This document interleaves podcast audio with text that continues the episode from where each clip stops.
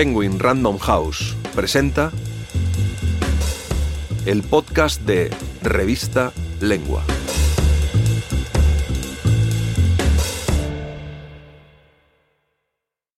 ¿Puede volver el fascismo? por Pablo Simón. Tras el tremendo éxito de M, el hijo del siglo, Antonio Scurati regresa con M, el hombre de la providencia, para consolidar su proyecto literario sobre el ascenso de Mussolini al poder. Visto el contexto sociocultural actual, las lecturas sobre el presente se vuelven insoslayables. Por eso, el politólogo Pablo Simón recoge el guante, aborda la gran pregunta de la democracia actual. ¿Puede realmente volver el fascismo hoy? Y busca la respuesta en todo eso que la saga de Scurati explicita, y en lo que no. En Europa, la familia política autoritaria viene abriéndose paso en las instituciones al menos desde los años 90. Tanto ha sido así que hoy en día solo en Irlanda y Malta no hay un partido de extrema derecha en el Parlamento. Incluso en algunos países, como la misma Italia, no solo es que exista la Lega de Matteo Salvini, sino que hasta tiene que rivalizar con un segundo partido que le disputa la hegemonía, Fratelli d'Italia, cada vez más fuerte en los sondeos. En España, los debates sobre la nueva extrema derecha son recientes. Al fin y al cabo, el país tuvo su propia dictadura de 40 años, quedando al margen de la lucha antifascista del resto del continente y haciendo que nuestra intelectualidad haya estado más centrada en la guerra civil y el franquismo que en este fenómeno. Además, solo recientemente un partido de derecha populista radical ha conseguido representación institucional en el Congreso. Ante este panorama es inevitable echar la mirada atrás, hacia el periodo de entreguerras del siglo XX, para intentar buscar una guía. El ejercicio de Antonio Scurati, que es rigurosamente histórico, recalca esa inevitable línea común entre pasado y presente, y de hecho, ver la concomitancia entre lo que fue el fascismo entonces y los partidos de derecha populista radical actuales es un ejercicio recomendable.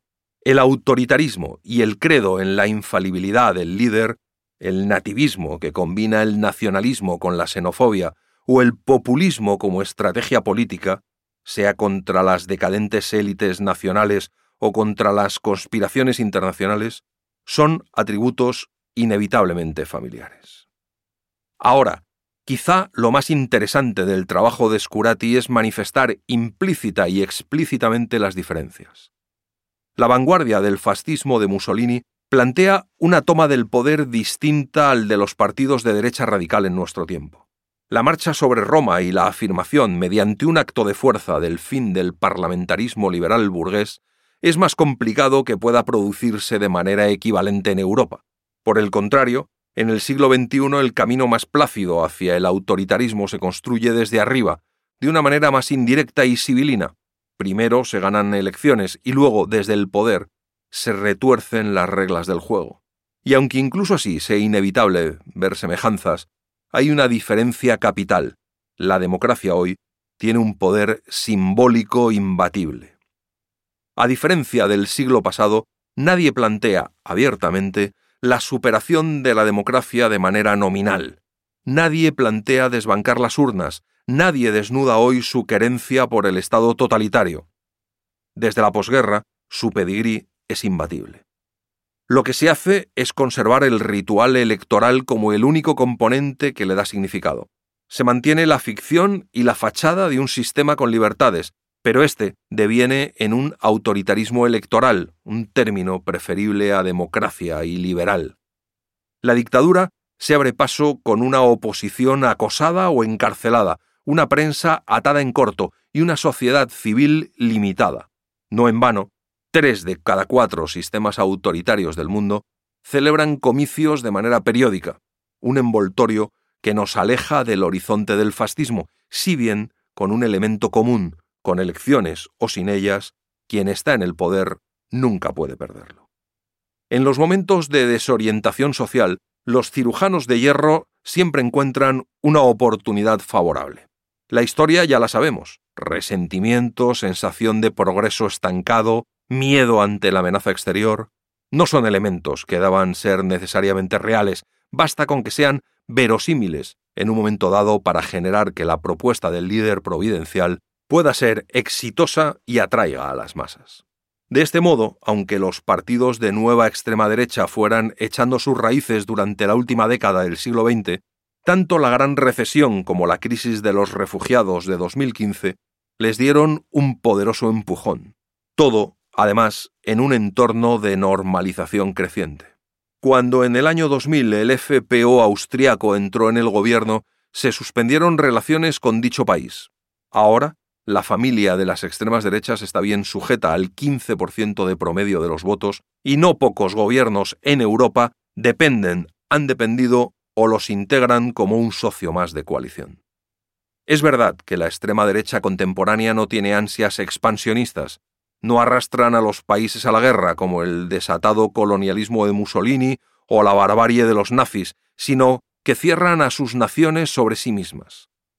Hoy predomina la pulsión reaccionaria de la autarquía, por eso su enemigo es aquella apertura que en un conato de optimismo diríamos que tiende a pacificar las costumbres, la interdependencia, la Unión Europea, la globalización, se busca el retorno a las fronteras del soberano para tener un supuesto mando en la plaza.